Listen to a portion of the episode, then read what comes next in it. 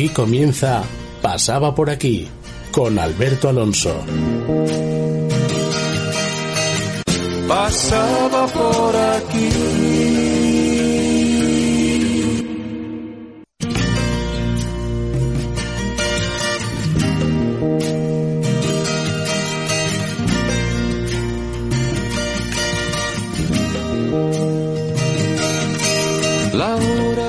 Buenas noches, oyentes y amigos de Pasaba por aquí.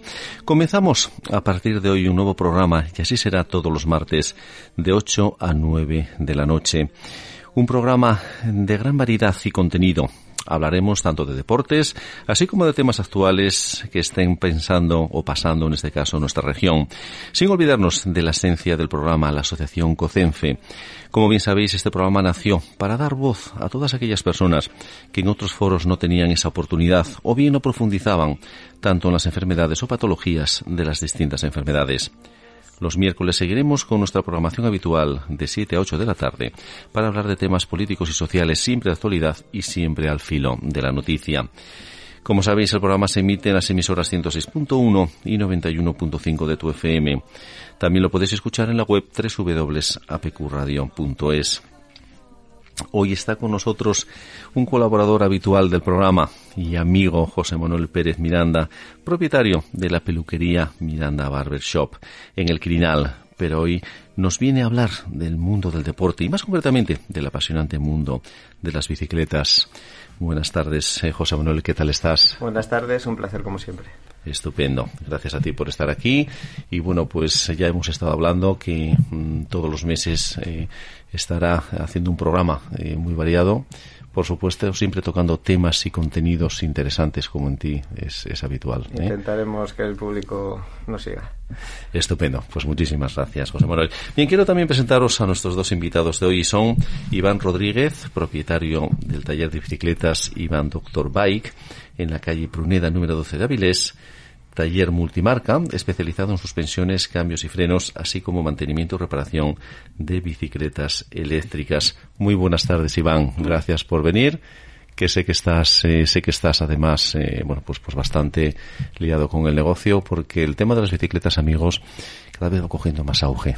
Eh, cada vez hay más bicis y yo creo que además deberíamos, todos los que tenemos bicicletas, que yo también tengo bicicleta, creo que deberíamos de, de pasar por un pequeño curso no vehículo eh, de estos sin, eh, no hace falta los carnes, pero sí un pequeño curso para saber, eh, pues bueno, tema de giros en, en, las glorietas famosas o cómo tenemos que ir realmente en ciudad, cómo tenemos que ir en carretera qué derechos tenemos y también qué obligaciones tenemos. Por lo tanto, gracias Iván por estar aquí con nosotros y buenas tardes. Encantado. Estupendo. Y por otro lado, tenemos a, una promesa, a una promesa del ciclismo. Muy buenas tardes, David. Eh, del ciclismo de montaña, además, ¿verdad? Que es David Berjano, joven avilesino de 17 años. Tú eres avilesino también, ¿verdad, Iván? No, no, yo soy de la zona del Barca, de Cadavedo. De, de Cadavedo, sí, acércate al, micrófono. Acércalo un poquito más a ti, estupendo. Acercaros al micrófono, sí, sí, sí, sí, correcto, estupendo. De Cadavedo, perfecto. Eh, decía que Iván, Iván Berjano, es un joven avilesino de 17 años, que lleva dos años dedicándose a este mundo y siendo el año pasado tercer clasificado, amigos, tercer clasificado en el Campeonato de Asturias de Montaña y también tercer clasificado en el Open de Descenso. Muy buenas tardes, David. Gracias también a ti por estar aquí. Encantado. Que me imagino que los entrenos ahora con el frío tienen que ser la leche, ¿no? Sí, la verdad que ahora está delicado el tema, sí, sí. Porque bueno, lleváis unas ropas también adecuadas entiendo, pero bueno, la noche y el agua creo que es el enemigo. Sí, yo llevo todo impermeable, pero claro, luego el agua, el frío, complica mucho todo. Estupendo. Bueno, pues bienvenidos a los dos. Ya di la, entrada y la bienvenida a nuestro amigo José Manuel. Bienvenidos a los dos a esta vuestra casa, que además espero que no sea la última vez, porque tú vas a ir ganando premios y tú vas cada vez, eh, querido Iván, vas a ser más más, más grande, mayor, vas a tener más auge en el negocio, con lo cual tendrás que venir a decirnos qué tipo de bicicleta es la adecuada para carretera, qué tipo de bicicleta es adecuada para montaña, qué tipo de bicicleta mixta sería la adecuada realmente si andamos por ciudad, si andamos por montaña, si andamos por carretera abierta, pero bueno, que esperemos tenerte más, más veces en el programa. ¿eh? Pues querido José Manuel, es tu micrófono, tu radio, nos encantaría que nos hablaras de un mundo desconocido para algunos y apasionante para otros. Adelante, por favor. Buenas tardes, eh, doctor Like, dentro de poco ya será ingeniero. Bueno, buenas tardes amigos. Hoy tenemos un programa distinto, daremos un giro hacia el deporte de las dos ruedas, el ciclismo. Un deporte que lleva creciendo exponencialmente en los últimos años, con cada vez más adeptos que todos los días salen a disfrutar de su pasión. Hoy hablaremos de cómo el COVID-19 ha afectado un poco a este deporte, cómo ha cambiado nuestras vidas y también el mundo de las bicicletas. Y es que desde que finalizó el confinamiento, aún más si cabe, ha aumentado la demanda, con el consiguiente colapso de la cadena de, venta de bicicletas, no solo en España, sino a nivel mundial. Eh, esta demanda tan, tan de repente, tan, tan grande, ha venido mm, dada un poco por el tema del, del, confinamiento. Al estar tanto tiempo encerrados en casa, tanto tiempo sin hacer nada, hemos terminado con unas ganas locas de salir a hacer deporte, de hacer cualquier tipo de actividad. Y eso nos ha llevado un poco a, buscar en, aficiones eh, como es el tema de la bicicleta, pues un, un, una escapatoria a ese confinamiento y esas ganas de, salir y disfrutar de, nuestras aficiones al aire libre. Los gimnasios cerrados, las eh, actividades de, de, deporte contacto, judo, karate, incluso el fútbol, el baloncesto, todo ha sido... Yo que hago piscina, cerradas cada poco. Cuando cojo ya un poco de ritmo me cierran. Cuando vuelvo a coger un poco de ritmo me vuelven a cerrar. O sea que. Claro, claro. y la bañera no, no, no es lo mismo. No, no da para hacer largos. Entonces, claro, eh, ha habido ahí un, un boom de, de, de, gente queriendo eh, hacer deporte, de los pocos que quedaban, que era caminar, hacer ciclismo o deporte de montaña. Eh, esto ha llevado a que se colapsara, digamos, un poco el, mundo de la bicicleta. Eh, ¿Por qué ha sido esto? Eh, cuando vamos a ir un poquito antes del COVID, eh, todas las fábricas de, bicicletas eh, se producen prácticamente en Taiwán o China. justo antes del, COVID fue el año el año nuevo chino, que es ¿Sí? como nuestro agosto, uh -huh. y durante ese mes prácticamente se para la actividad en China a nivel de todo, de fábricas, colegios, todo. Justo cuando acaba el año nuevo chino empieza un poco el COVID en China y, y parar, pues claro, eh, durante casi dos meses pues no tuvieron actividad.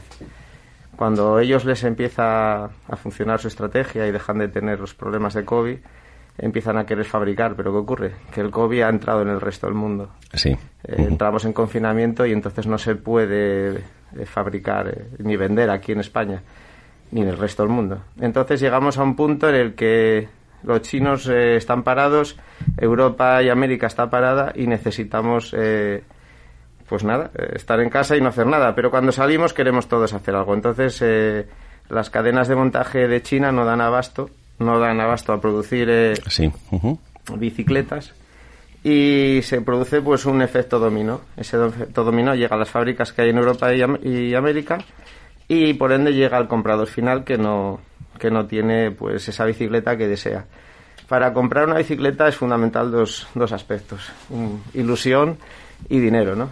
Cuando vamos a comprar de ilusión vamos sobrados, tenemos muchísimas ganas, tenemos, vamos, nos, com nos, comemos toda la tienda. Hace falta mucho dinero. Hace falta mucho dinero.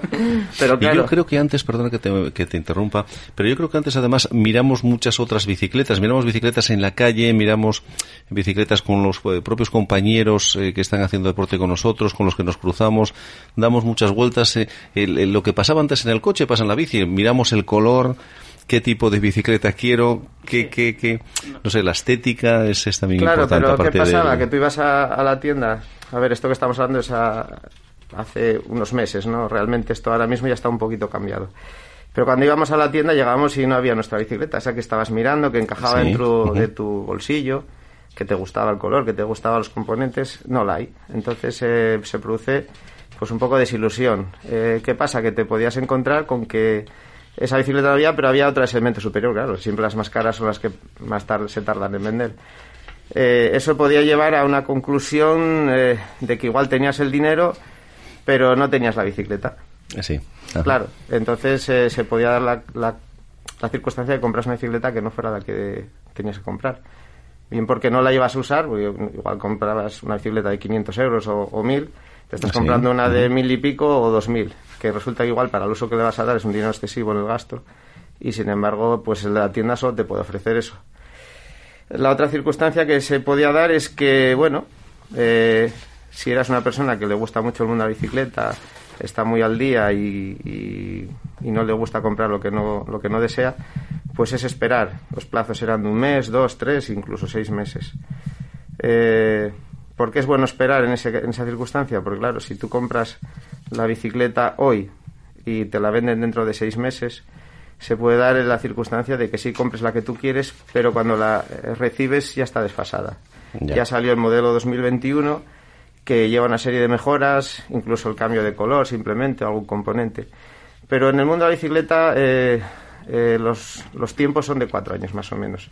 Un modelo cuando sale, cada año sufre unas... Un dato muy curioso. Los modelos son de cuatro años aproximadamente. Un dato muy curioso que nos está dando José Manuel. aquí. Está muy parecido a los coches. La vida útil de un coche Sí, también es en torno a cuatro años y durante esa media de vida pues se van haciendo los restylings, ¿no? En las bicicletas cada año sale el modelo nuevo y se le van haciendo pequeños cambios, cambios de color, cambios de algún componente.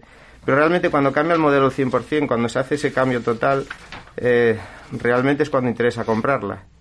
Porque hoy en día bueno, podemos hablar de cambios, suspensiones que vienen integradas dentro del cuadro, motores eléctricos más pequeños, con menos consumo, eh, componentes eh, que superan en, en mucho a lo que había hasta ahora. Sí, sí. Si tú esperas y compras la bici de, del 2020, eh, te puede ocurrir eso, que la del 2021 sea el cambio de modelo y te compres una, una bicicleta bastante más Porque me imagino. José Manuel, que una cosa es un restingling, un pequeño cambio dentro de las piezas de seguridad pasivas o activas de la bicicleta, y un cambio totalmente distinto es cuando Claro. realmente te cambian cuadros y te cambian pues todo el formato. No sé, será cambios de realmente de- del propio cambio en sí, o las pastillas eh, que son de, o sus frenos de disco que son mayores o tienen, no sé, bueno, otro tipo de, con- de componente. Yo, yo desconozco el mundo de la bici, ¿eh? Claro, la, la realidad es que vienen ahora las novedades brutales. Eh, el tema de las geometrías de los cuadros eh, está constantemente evolucionando. Se mejoran, bueno, para garantizar o mejorar un poco la, la calidad de, de uso de la bicicleta. Lo de las suspensiones integradas en el cuadro, luego le voy a preguntar a Iván. Creo que es una pasada, que van a venir dentro del, del cuadro y eso va a suponer pues una revolución. Eh, y bueno, lo de los motores está cambiando, los motores eléctricos están cambiando constantemente. O sea, cada año salen los fabricantes con motor más pequeño, con menos consumo. Bueno, una, una verdadera pasada. Eh, me gustaría también, visto un poco esto, pues analizar un poco el, el mercado de, de las bicicletas. Eh, hay varios, varios tipos de bicicletas. En principio, tenemos las, las bicis urbanas, eh, es la que vemos todos los días por ahí. El, chico- el típico chico va a trabajar, incluso estos de los eh, Uber Eats y, y demás empresas que llevan comida a domicilio también las usan.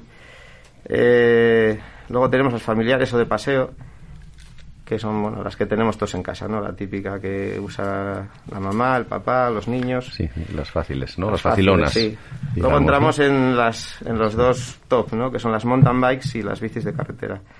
Las mountain bikes son, eh, bueno, ahí hay un mundo, un submundo y otro submundo. O sea, hay varios tipos de, de, de calidades, tanto gama media, baja como alta, con precios que van desde 500 euros a 6, 7 mil euros.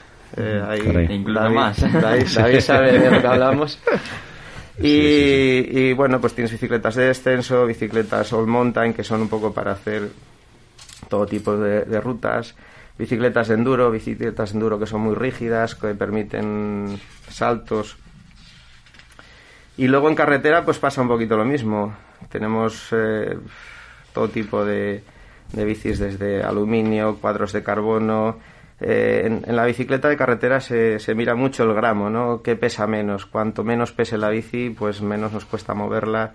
Y cada gramo que ahorras de peso es, es, dinero. Un euro menos en la cartera. Un euro menos en la cartera. Un euro menos en la carretera. Pues Sí, por, por ahí está. Por ahí Sí. está. A euro el gramo. A euro el gramo. Es- Bueno, para el que no lo dato, conozca es, es brutal, pero hay bicicletas que es por la, por la carretera que, que valen 6, 7, 8 mil euros y, Sí, y sí, creo que más. y 6.000 euros hoy en día. Supongo que esas bicis, eh, Iván, es- estarán aseguradas, ¿no? Habrá casas de seguros que... Sí, hay, Porque si tienes una caída, doblas el cuadro. hay varias aseguradoras que se Hmm. dedican a las bicis ahora. Lo que pasa es que no es muy común ver bicicletas aseguradas. No es muy común verlas... Eh... No, no es muy Sí. común verlas aseguradas. Así que hay mucha gente que sí, pero bueno, todavía Sí. es un tema bastante desconocido.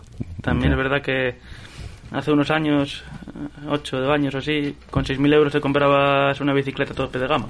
Sí. Y ahora con sí. 6.000 euros te compras una gama baja dentro de las altas. Pero empiezas ya a hablar de una bicicleta tope de gama en 10.000 euros. En 10.000 euros, Que es 4.000, casi el una doble. tope de gama. Casi el doble. Estás hablando de cambios electrónicos que te vale un solo, solamente un cambio 700 euros.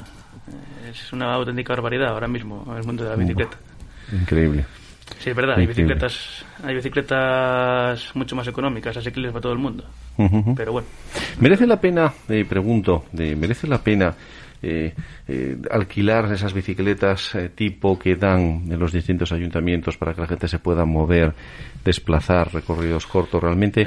¿O bien es preferible, desde vuestro punto de vista, comprar una bicicleta que no sea demasiado cara, pero bueno, para poder salir de realmente de ese de esa necesidad, ¿no? Que te crea el yo creo que sí que es rentable, pero aquí por lo menos aquí en Avilés la verdad que dejan bastante que desear. No sé cómo las mantienen, la verdad que lo desconozco, pero el trato que llevan por muchas personas aquí en Avilés es brutal, esas bicicletas. Entonces Sí. no dan Mm. abasto a repararlas. Y alquilas una bicicleta que eh, se te caen las piezas por el camino. Entonces, bueno, Aquí te en otros, en otros sitios pues sí, sí que te sale rentable, pero bueno. Aquí final- Sí, yo, yo creo, por ejemplo, que probablemente, a ver, si, si es para un uso puntual, pues las de alquiler que tienen Avilés yo creo que cumplen su función. Pero claro, luego si quieres andar en bici aparte tú, pues yo creo que es mejor pues adquirir una. A ver, una bici eléctrica de ciudad para ir a trabajar, para ir a hacer la compra o simplemente Sí, para desplazarte, pues las tienes bicicletas eléctricas por 1.200 euros, 1.300. Mucha gente te viene buscando una bici eléctrica y te dice, no, 500 euros. No, 500 euros no tienes nada. 500 euros compras una batería. Es lo que vale la batería. Exacto. claro. Entonces, bueno, eso... Claro. Sí, bueno, la media de 1.200 euros esa bicicleta que sea eléctrica y, y que sea pues, normal. que la- que las ¿no? hay más económicas. Las tienes en páginas chinas, que las tienes, pero es que luego el problema son los recambios, un servicio técnico que muchas nos entran a la tienda a reparar, que no hay manera de repararlas, porque ni tienes recambios, ni tienes acceso a, información del motor, ni de nada. Entonces estás vendido. Estás vendido porque son cuatro cables ahí de mala manera que no sabes dónde te viene un fallo. Bueno, Sí, señor. mil, yo creo que unos 1.500 euros es una, una base buena para, Para los oyentes que nos están escuchando, perdona José Manuel, y ya te dejo, los oyentes que nos están escuchando, eh, ¿de qué manera se pueden poner en contacto con, con, tu, con tu tienda, contigo, con tu taller? Eh, ¿Cuál es el teléfono y la página web, por favor, Iván? Pues el teléfono es el 622 47 41 34. 622 47 41 34. 34 y en la página web. Y en la página web eh, www.ivandoctorbike.com, que esa actualmente está en construcción, todavía no la tenemos, donde vamos a tener tienda online, servicio técnico para que nos envíen a nivel nacional cualquier pieza a reparar y también vamos a tener un configurador de, de ruedas a la carta, que eso para la gente que se dedique a la bicicleta sabe bien de lo que hablo. Configurador de ruedas a la carta. Tremendo, ¿qué es eso? Eh, David, eh, eh, Pues, hombre, es un poco así... Que... ¿Cómo explicarlo? Pues eh, la llanta, digo, digamos así, la rueda, pues tiene, tiene, tiene el aro, que sería pues donde se pone la cubierta, luego también tiene los radios, las cabecillas de los radios. Y entonces, ¿qué pasa? Pues que con todo eso, eh, por ejemplo, las bicicletas que suelen venir cuando tú las compras, pues vienen con, o las ruedas vienen muy ligeritas para que pese poco, pero el material no es muy duradero. Entonces igual, pues a la larga, según qué, qué modalidad practiques, pues te sale más rentable hacer una, unas ruedas a la carta. Sí, donde pecan las bicicletas normalmente es en las ruedas. Y es la base de la bicicleta, que es con lo que rueda. Sí, señor. Muchísimas gracias. José Manuel, eh, perdona, eh, adelante. Nada, nada, nada, sin problema. Sí, sí.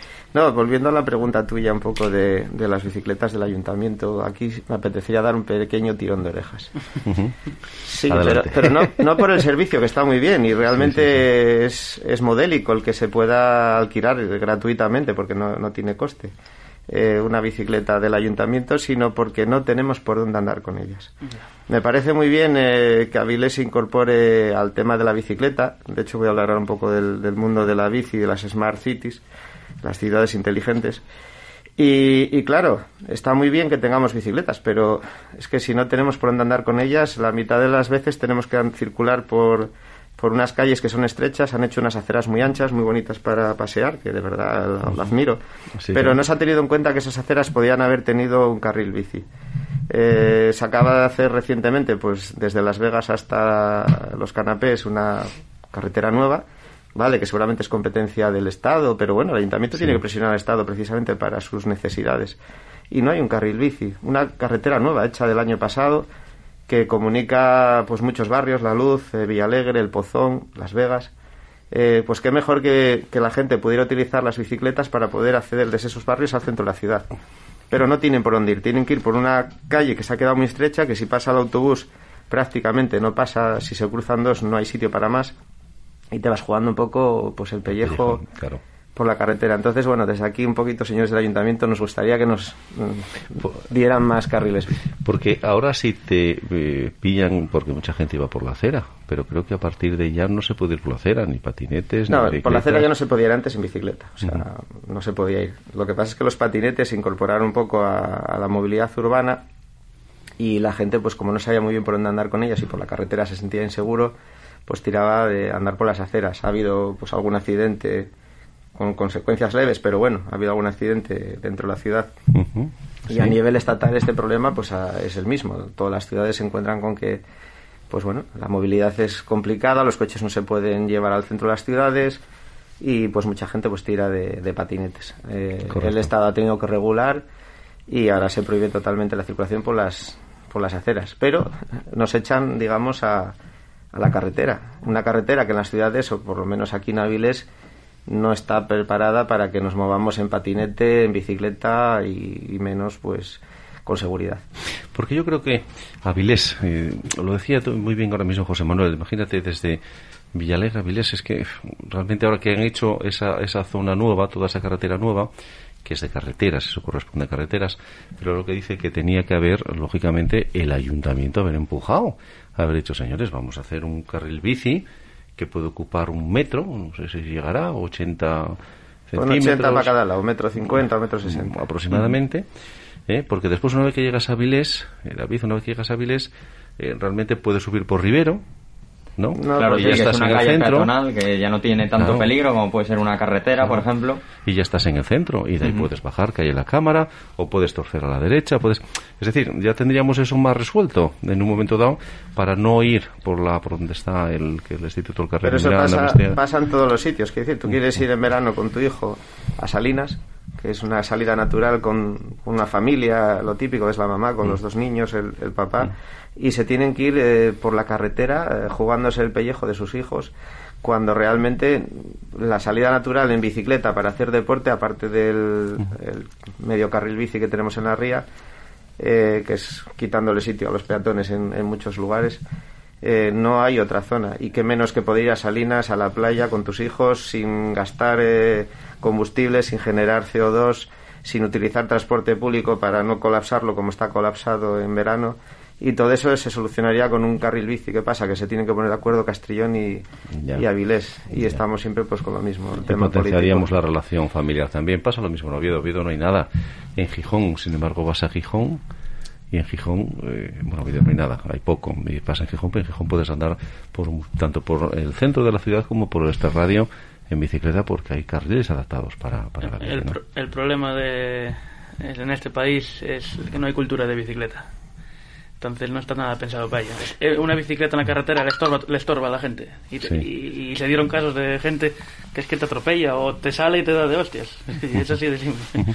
Yo creo que eh, además ahora, como el auge de, la auge de la bicicleta ha venido de repente, esto se ha expandido de tal manera, se han comprado tantas bicis, ha creado tanta afición y la gente ha querido, bueno, pues, pues, pues en distintas ramas, ¿no? Evidentemente, mountain bike, carretera o paseo, lo que fuere, o para ir al, al, puesto de trabajo, como ocurre en muchos países de Europa, ¿no?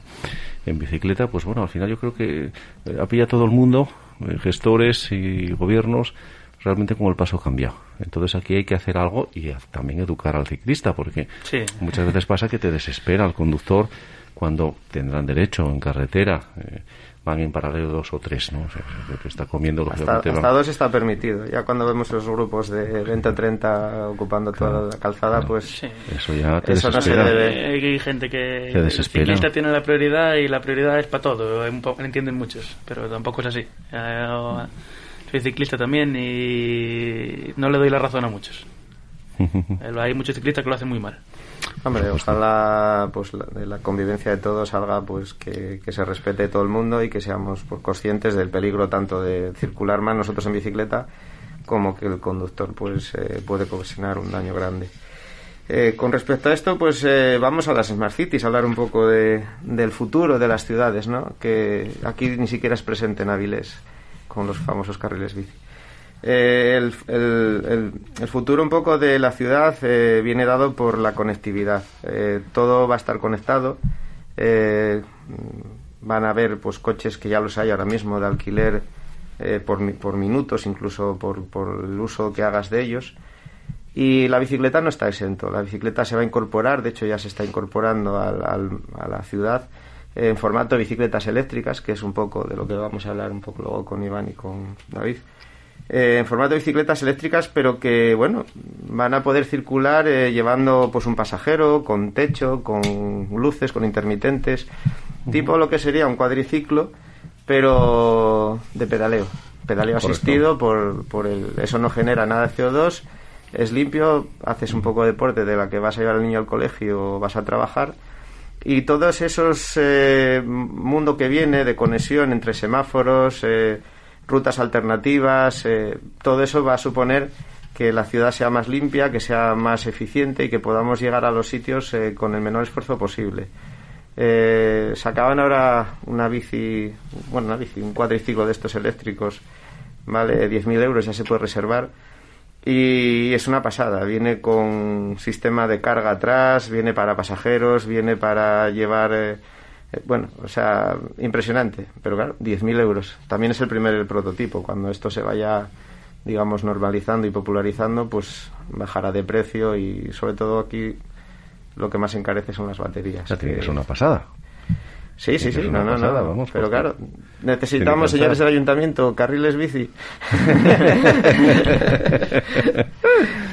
sí, señor. Bueno, después de hablar un poco del mundo de la compra de las bicis y de las smart cities, pasamos a hablar un poco desde el lado comprador al lado del mostrador. Y hoy vamos a hablar, pues como tenemos aquí a nuestro doctor Bike, a nuestro amigo Iván. Y lo primero que le que quería preguntarle es si fue monaguillo antes que fraile. Me imagino que antes de regentar un taller empezarías con algún grupo, con algún eh, club de ciclismo, o es que ya te viene desde niño el tema de, de la bicicleta. Sí, bueno, más bien me viene de niño. Empecé en casa, ahí en un, en un garaje, por necesidad, por gusto, un poco de todo. La verdad que me gusta en general la mecánica, sea de bicis, de coches, de lo que sea. Eh, me gusta todo. Igual la rama de que sea la mecánica. En este caso, soy aficionado al ciclismo también y pues al final me dediqué a ello después de unos años. Sí. o sea, que esa necesidad de arreglar tu propia bici, de que te gustaba, te llevó a ir aprendiendo. De, la bici, de, bueno, sí. al final, hombre, ya de aquella era caro arreglar tu bicicleta, y sigue siéndolo, porque al final las piezas son muy caras de la bicicleta, como es comprarlas. Y aparte de la necesidad de por ahorrar dinero, por ahorrar dinero, el gusto de hacerlo tú mismo y llevar tu bicicleta tú mismo al día. Sí, sí, sí, sí. Estupendo. Eh, yo quería hacer una pregunta. Eh, ¿Cómo está el mercado de bicicletas de segunda mano? Es decir, entendámonos, de, gama top, alta, eh, ese mercado de segunda mano, ¿no? de, esa persona que ha comprado. Antes lo decía José Manuel, te imagínate, yo compro una bicicleta, me gasto 6.000 euros, 5.000, 3.000 y no salgo. O me he caído, o me ha pasado un percance que, me ha congojado tanto que no salgo. ¿Qué será? ¿Qué será? ¿Qué será? ¿Yo qué hago? ¿Cómo está ese mercado realmente? ¿Acuden a vosotros eh, ya una tienda especializada para que... A, eh, a mí me llama bastante gente preguntando por segunda mano. La verdad que yo no tengo mucho que ofrecer de bicicletas, lo que son de segunda mano ni nuevas, porque, mm, bueno, luego ya hablaremos de eso. Al principio sí que vendíamos bicicletas, pero al final lo fuimos enfocando más al servicio técnico. Entonces, bueno, de eso, de cómo está el mercado de. Yo sí, yo voy a preguntar a David. Me gustaría Sí. preguntarte, Sí. David, un, un ciclista profesional como tú, realmente cuántas bicicletas tienes que tener, porque claro, tú no puedes estar vendido con una bicicleta, más o menos, ¿no? Tendrás que tener un, un recambio en ese momento dado eh, para entrenar con esa bicicleta más igual sencilla, pregunto, ¿eh? que, que no sé ese mundo, vuelvo a repetir, ¿eh? o realmente que puedas tener un percance entrenando, que tengas que salir a los dos días a una carrera y que no se pueda arreglar esa bicicleta porque has dañado el cuadro, has dañado cualquier otro sistema eh, de funcionamiento normal de la bici, ¿no? ¿Cómo, ¿Cómo os arregláis? Eh, bueno, a ver, y ahora, y hasta ahora, por ejemplo, estuve practicando dos modalidades, que es el enduro y el descenso. Y con la enduro es la, es la bicicleta que utilizaba así un poco más para el tema de entrenamiento y eso. Sí. Para luego enfocarlo a estar un poco más fuerte con, con la otra, con la de descenso, que es con la que me quería enfocar un poco más este año en las competiciones. Y entonces, ¿qué pasa? A ver, eh, claro, eso que me dices tú de, Sí, sí. de que se te puede estropear alguna pieza o componente, pues, hombre, la verdad que lo que tienes que, yo como recomendación lo que diría es que tienes que tener algún recambio, porque, a ver, por ejemplo, puedes pedirlo, puedes pedirlo, si, si te surge, por ejemplo, un, un viernes y la carrera Sí. es un domingo, pues es muy difícil con- conseguir esa pieza. Entonces, pues necesitas tener varias cartas, por así decirlo, guardadas. Para... Sí, sí, sí. Digamos las piezas más, us- más usuales que pueden averiarse, pueden estropearse con una caída, un percance o realmente con el uso, ¿no? Sí, por ejemplo, ruedas sobre todo tienes que tener muchas porque se te pueden rajar o cualquier cosa, pues... Pues por Hay- ejemplo... Hay distintos climas, entonces. eh, no Luego también, por ejemplo, igual vas a competir a otra comunidad y allí es- están de tener un clima bastante más húmedo, igual hay barro, y igual donde, donde montas tú normalmente es un clima más seco. Entonces igual pues tienes que tener unas cubiertas de con un enfoque distinto, por así decirlo. ¿Tú eres mecánico de tu propio equipo? ¿O No, dentro yo de tu no, yo equipo no. tenéis ya un mecánico especializado en, en, en este tema? No, Eh, el mecánico especializado es el doctor solo. bueno, ya- pues ya me quedo ya, es un, ya. es un mecánico realmente con mayúsculas, ¿no? Sí, sí, sí. ¿Eh? sí, sí, A ver, sí. hay que pensar que el nivel que estás hablando es ya un nivel Alto. profesional Claro, alto. claro, Claro, por eso- decir, por eso para tener varias bicicletas, para tener un mecánico propio que vaya contigo a las carreras. Normalmente cuando se empieza, como es el caso de David, tiras de lo de casa, tiras de, de amigos, con este caso Iván. ¿Para qué? Pues para que se pu- sea rentable, porque si, si no sería inviable. Luego ya más adelante igual, porque ahora mismo es- eh, ya no eres cadete, eres eh, Yo ahora soy junior. junior. Junior, sí. Claro, eh, estamos hablando que es un, un joven me- todavía. A ver, yo quería preguntaros, ¿eh? pero a cazón quitado hay que decir la verdad. ¿eh? Imaginaros un cincuentón como yo, que de repente quiere andar en bicicleta, que ha hecho otro deporte, yo toda mi vida hice deporte, pero bueno, la bicicleta ocasionalmente eh, por el verano, ¿eh? realmente para la piscina, etcétera, a mi pueblo, que lo pasábamos muy bien, y me metí una caña de miedo, pero eran los dos, tres meses. Pero yo ahora quiero, porque como veo tanta gente, digo, pues esto tiene que ser también para mí. Bien, ¿qué consejo me darías? ¿Qué consejo darías a todas esas personas con 50 años o más que queremos practicar este deporte? Comprarse una eléctrica. Sí. Hombre, no nos saques así. ¿no? Pero No, no. para 50 y para 20. Dar, dardo al te corazón, ¿eh? ejemplo. Dardo No, al no, no, corazón. no, vamos. Otra, te otra voy a poner forma. un ejemplo. Es otra forma de entender el ciclismo.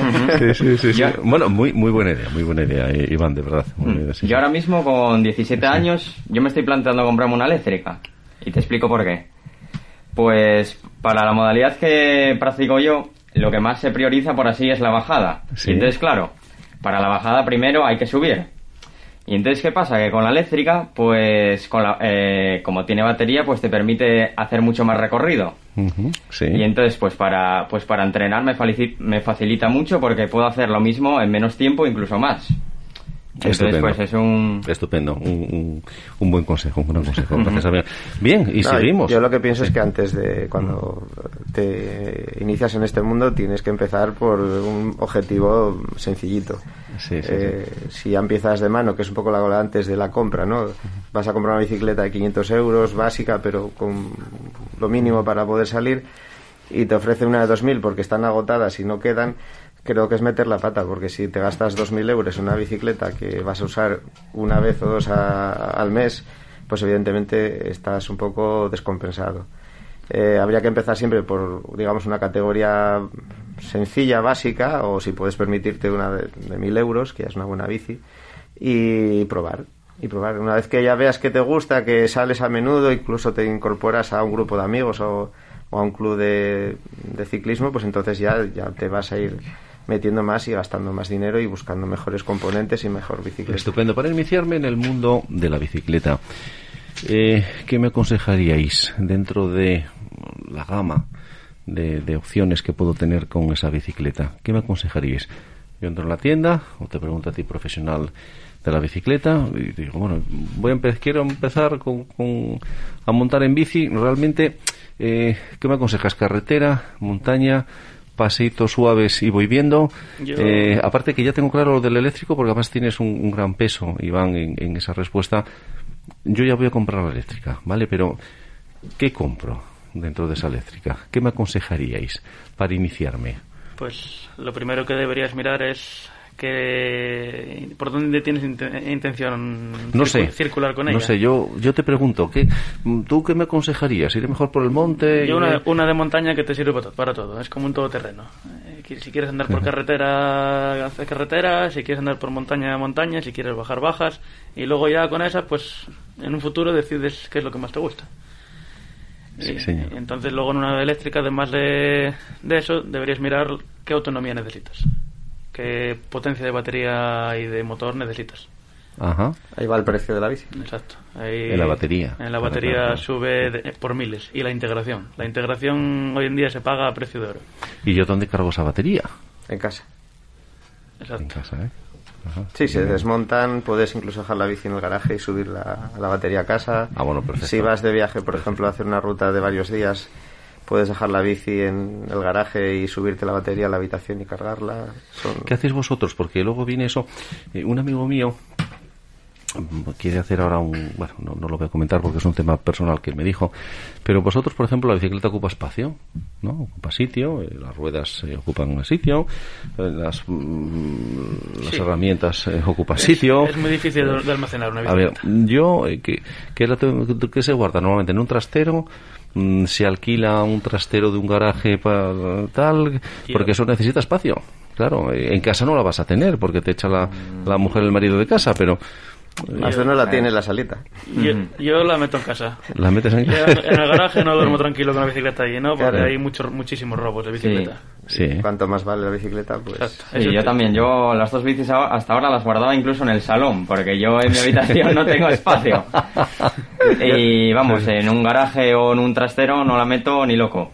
Ni, loco, ni loco, que va. Con lo que valen estas bicis hoy en día, no, no. Además ahora mismo hay muchos robos de trasteros y de garajes Oye, qué curioso. Incluso del coche te la roban cuando vas a comer y todo. Qué, curioso. claro, es que estamos hablando de 4, 5, 6 mil euros. es una pasta. Es mucho dinero y además es un artículo que se vende rápido. Sí. Eh, un ladrón, eh, hola ladrones, eh, lo que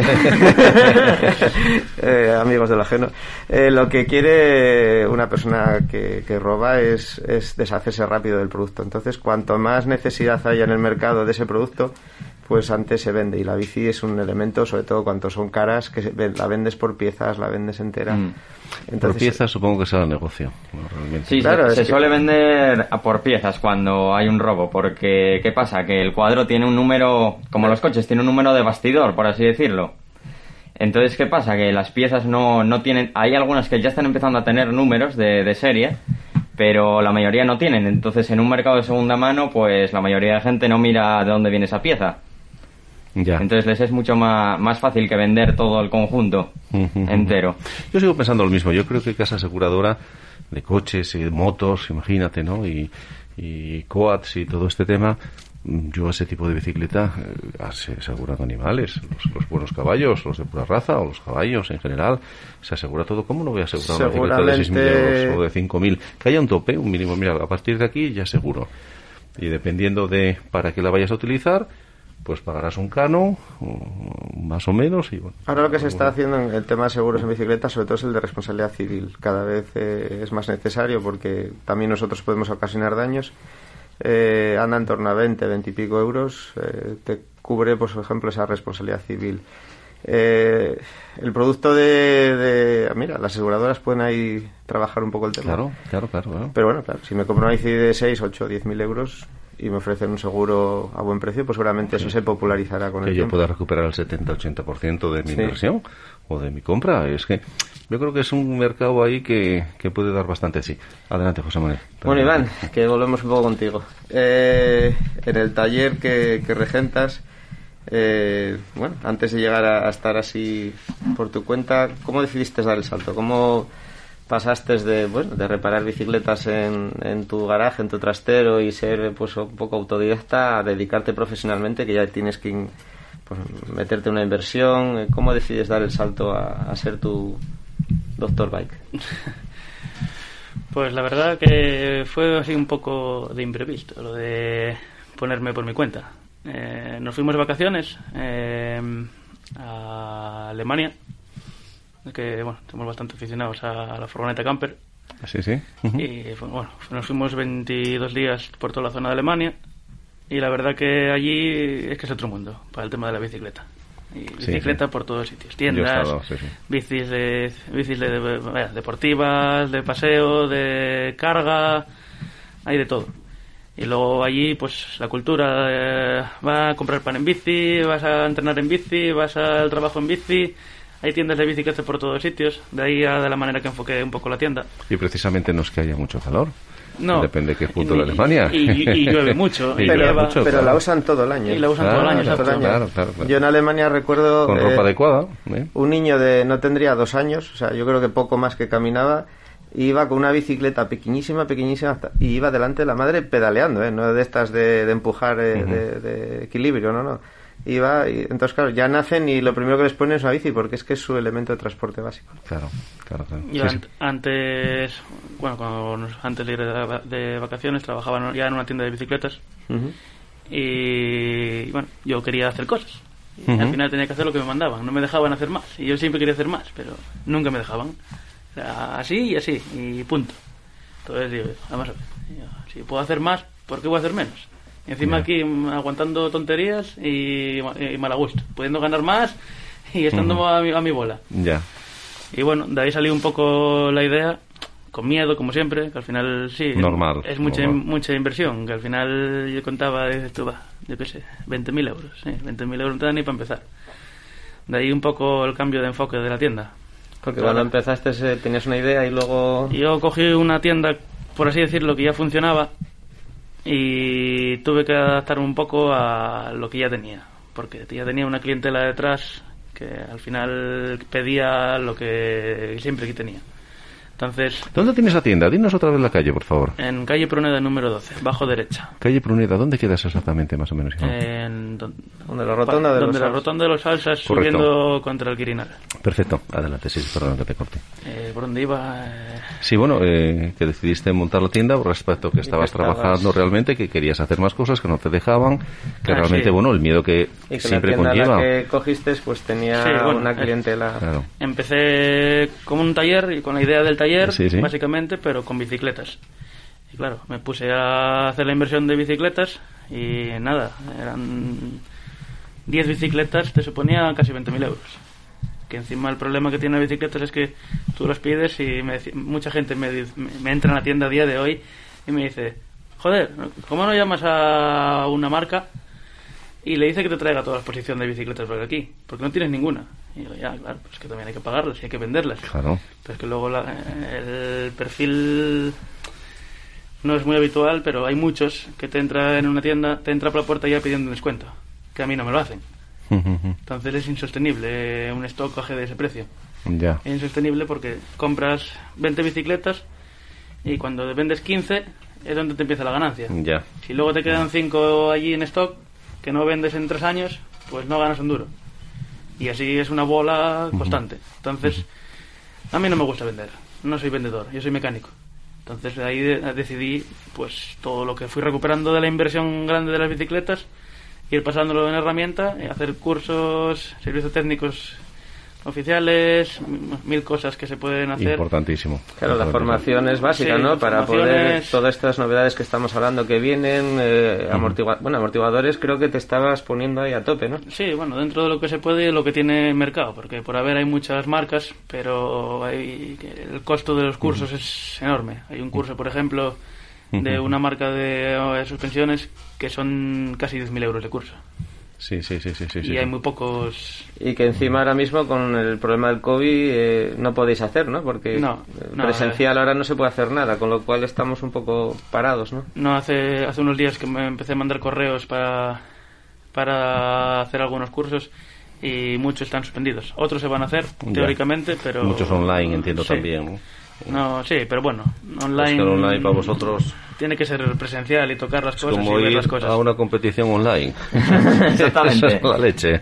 José, pero puede ir, ¿eh? Se puede ir, Se pero... puede hacer todo, pero no, bueno, evidentemente, el, el- como yo en mis cursos de peluquería, necesitamos estar allí, Sí. ver, tocar. Hay, hay- hay que tocar las cosas. Sí, es, es- lo nuestro es de manual, es artesano y la artesanía requiere eh, presencialidad. Eh, cuando se cerró el cierre perimetral aquí en Avilés, eh, ¿cómo te afectó? ¿Fue mm, nada o realmente...? Yo creo que me afectó más el cierre perimetral que el confinamiento. Porque al final el cierre perimetral había gente por la calle que me entraba a trabajo. Entonces tenía que sostener ese trabajo que ya tenía de Avilés, pero tenemos muchísima clientela de fuera. Entonces era a la hora de comer, no comer, coger la furgoneta y a recoger bicicletas pues por donde te llamasen. Eh, pues, Soto el Barco, de Cudillero, del Barca, de Gijón, de Grao, de todos lados.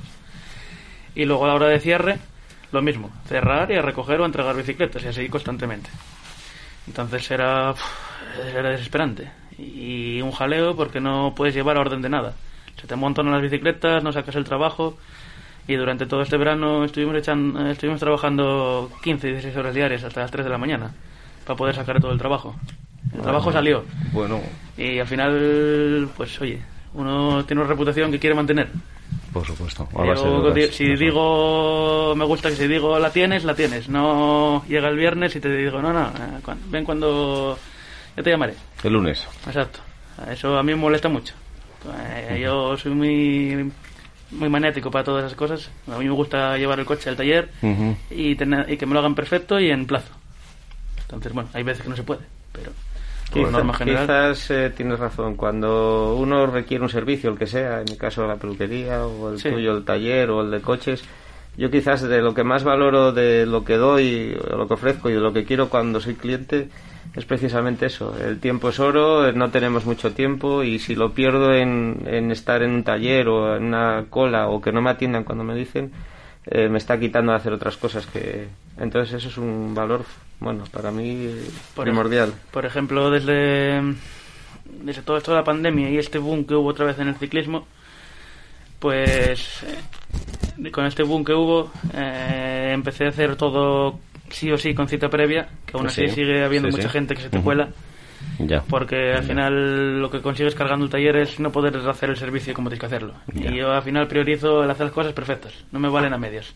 Normal. o lo normal. hago bien un servicio y una calidad. o mal no me sirve. Correcto. Entonces, por eso organizamos así. Hay gente que se lo toma mal y se mosquea y se va. Pero lo siento, Bueno. pero es lo que hay. Bueno, otra seriedad. Bueno, una última preguntita rápida, que nos queda poco tiempo, Iván.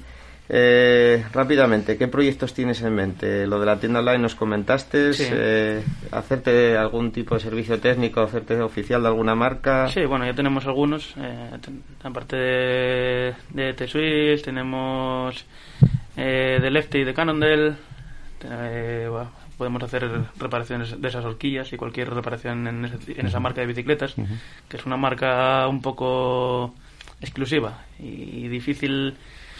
Difícil no, es que requiere de mucha herramienta específicamente solo para esa marca. Entonces, hay gente que no le ve rentabilidad a eso. Entonces, pues bueno, nosotros lo tenemos.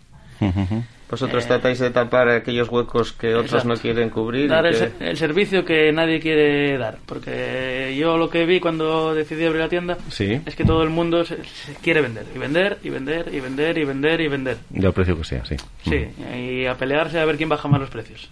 Pero luego no hay servicio detrás. Exacto. Luego llegas allí y... Es como no, las motos. no si no hay un servicio postventa, A mí no me, me llega mucha gente con bicicletas eléctricas que me dicen es que me vendieron una bicicleta y quiero actualizarla porque encima es necesario actualizarla para mantener una garantía Sí. y es que me dicen que no me la actualizan en la tienda donde la compré. Pero vosotros lo hacéis sí tenemos el, servi- el servicio oficial de Bosch entonces son cosas que yo creo que como tienda que vende una marca le deberían, le deberían exigir, a esa tienda. Sí, entonces supuesto. nosotros pues hacemos todas esas cosas. Por supuesto. Bueno, pues pasamos al Benjamín del programa. David, eh, nada, quería preguntarte un poco de dónde te vino esa afición a, las dos ruedas. Pues nada, yo descubrí así un poco lo que es el mundo de la bici hace tres años, que empecé, pues bueno, con unos amigos a hacer rutas así por el monte. Y empecé, eh, pasaron los meses y empecé a conocer más gente. Y fue cuando descubrí un poco así el mundo del enduro, que es donde, bueno, hasta donde llegué ahora, la modalidad más o menos. Y pues nada, descubrí que claro, con la bici que tenía yo en ese momento, pues era una bici simplemente para ir por la montaña, no era, no era una bici, eh, digamos, acorde para lo que yo quería practicar. Entonces me puse a venderla y a ahorrar unos cuantos meses hasta que pude conseguir la bici de enduro y pues nada, hasta, hasta donde estoy ahora, practicando. ¿Cuándo tienes esa necesidad de competir? Eh, sales con tus amigos, eh, mejoras, pero ¿cuándo tienes necesidad de competir y cómo se da ese paso? ¿Cómo llegas? Esto es muy importante porque sé que nos están escuchando chavalitos mucho más pequeños que les gustaría dar ese salto. ¿Cómo se hace? ¿Hay clubs, hay equipos eh, o tienes que coger tú el montante y hacértelo por tu cuenta? Yo la verdad que empecé a competir por simplemente curiosidad. Yo ya tenía al- algún amigo cercano que ya había competido y me dijo que me animase, que había muy buen ambiente. Y nada, pues así como consejo para los pasos para empezar a competir, pues nada, te tienes que federar como en la mayoría de los deportes, me imagino. Y luego, pues, si bien no tienes un club, te puede, la federación te asigna uno que es de acceso público. Y luego, pues nada, apuntarte a las competiciones y ya está. Lo que es el acceso es bastante sencillo. Y hay clubs, para aquí en Avilés no hay nada, ¿no? De mountain bike. Yo la verdad que en Avilés desconozco si hay algún club. Yo estoy con el, por ejemplo, yo estoy ahora con el club ciclista de la Degollada, eh, que pertenece a Candamo. Ajá, aquí está el Ensidesa sí, ¿no? Pero ese es más enfocado a carretera, ¿no? sí bueno sí, hace un poco de todo pero sí Allí, David, tenéis una pista, ¿no? Para entrenar en Candamo, en el Valle. ¿eh? Sí, ha- hay ¿Habrá varias. Bueno, Sí, hay sí, una- La ahora- conozco, la conozco. Ahora creo que Sí. han hecho así, por decirlo, un centro así de mountain bike. Sí, Que, bueno, hay varias pistas de enduro y luego tenemos en la que practicamos nosotros, que es la de descenso. Que es el, bueno, como lo llaman, el DH de la Degollada. Sí, Que ahí es donde vamos a practicar normalmente, pues por la cercanía, simplemente. Es un paisaje maravilloso para Sí, la verdad que sí. ¿Nos da tiempo a una última pregunta? Sí, sí, sí, cómo no. Eh, ahora vamos al otro lado del mostrador. Estábamos con Iván, que era el que atendía, y ahora tú eres el cliente. ¿Qué valoras tú, para que Iván nos escucha y, y lo tome en nota, qué valoras tú como más importante cuando vas a su tienda y, y eres eh, cliente? Hombre, pues la verdad que un, eh, un rider, tener un mecánico bueno, pues lo es todo. Alguien que te pueda asesorar, que tenga los conocimientos, pues es de gran ayuda, sobre todo para, para las modalidades, modalidades que practico yo, que son- las bicicletas sufren mucho te y te puede ayudar en, todo lo que viene a ser el mantenimiento, te puede asesorar, por ejemplo, Igual hay una pieza que cuesta un poco más, pero te sale más rentable. El- los conocimientos, la verdad, que ayudan mucho. Estupendo. Bueno, pues eh, eh, yo quería ya despediros. Sea, a no ser que tú quieras eh, comentar algo más. Eh, Bueno, daros las gracias por la oportunidad y, y nada, da gusto compartir con estos amigos. Por supuesto que sí. Bien, yo quiero daros eh, las gracias a Iván Rodríguez y a David Berjano eh, por su presencia hoy en el programa y por darnos a conocer un mundo lleno eh, de pasión, eh, de entrega y cada vez con mayor auge, eh, ya que la bicicleta forma parte de nuestra vida cotidiana yo creo que estoy convencido que cada día más, ¿no? Eh, gracias a los dos. Y a ti, querido José Manuel, eh, te esperamos dentro de varias semanas para que nos acompañes con tus entrevistas siempre llenas de color, información y contenido. Eh, José Manuel Pérez Miranda, eh, propietario de la peluquería Miranda Barber Shop, en el Quirinal, colaborador y miembro más de este programa. Hasta siempre, amigos. Y hoy despediremos el programa eh, con dos frases. Yo siempre lo despido con frases. Con dos frases muy apropiadas al tema de hoy. Dicen así, a ver si os suenan. El dolor es temporal. Puede durar un minuto, una hora, un día o un año. Rendirse es para siempre. Lins Armstrong decía. Y la segunda y última dice, cuando te duele es cuando puedes marcar la diferencia, Eddie Merckx. ¿eh? Eh, bien amigos, espero que hayáis disfrutado del programa y no os olvidéis que el próximo martes a las 20 horas estaremos de nuevo con vosotros para hablar de temas apasionantes y llenos de contenido. Hasta siempre amigos, sed felices. No pienses que te espío, no llego a ser tan ruin. Es torpe que tú creas que quiero sorprenderte en un desliz. Y bien que tontería, no soy nada sutil. Si yo solo pasaba Pasaba por aquí, pasaba por aquí, ningún teléfono cerca y no lo pude resistir. Pasaba por aquí.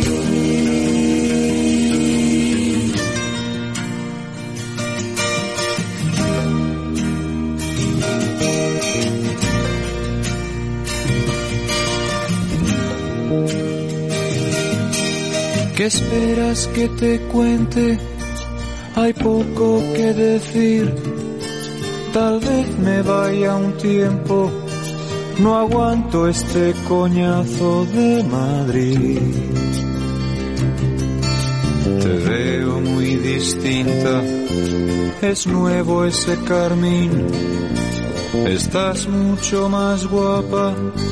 ¿Será que te embellece ser feliz? Cosas se me ocurren?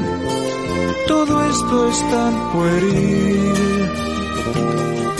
Si yo solo pasaba,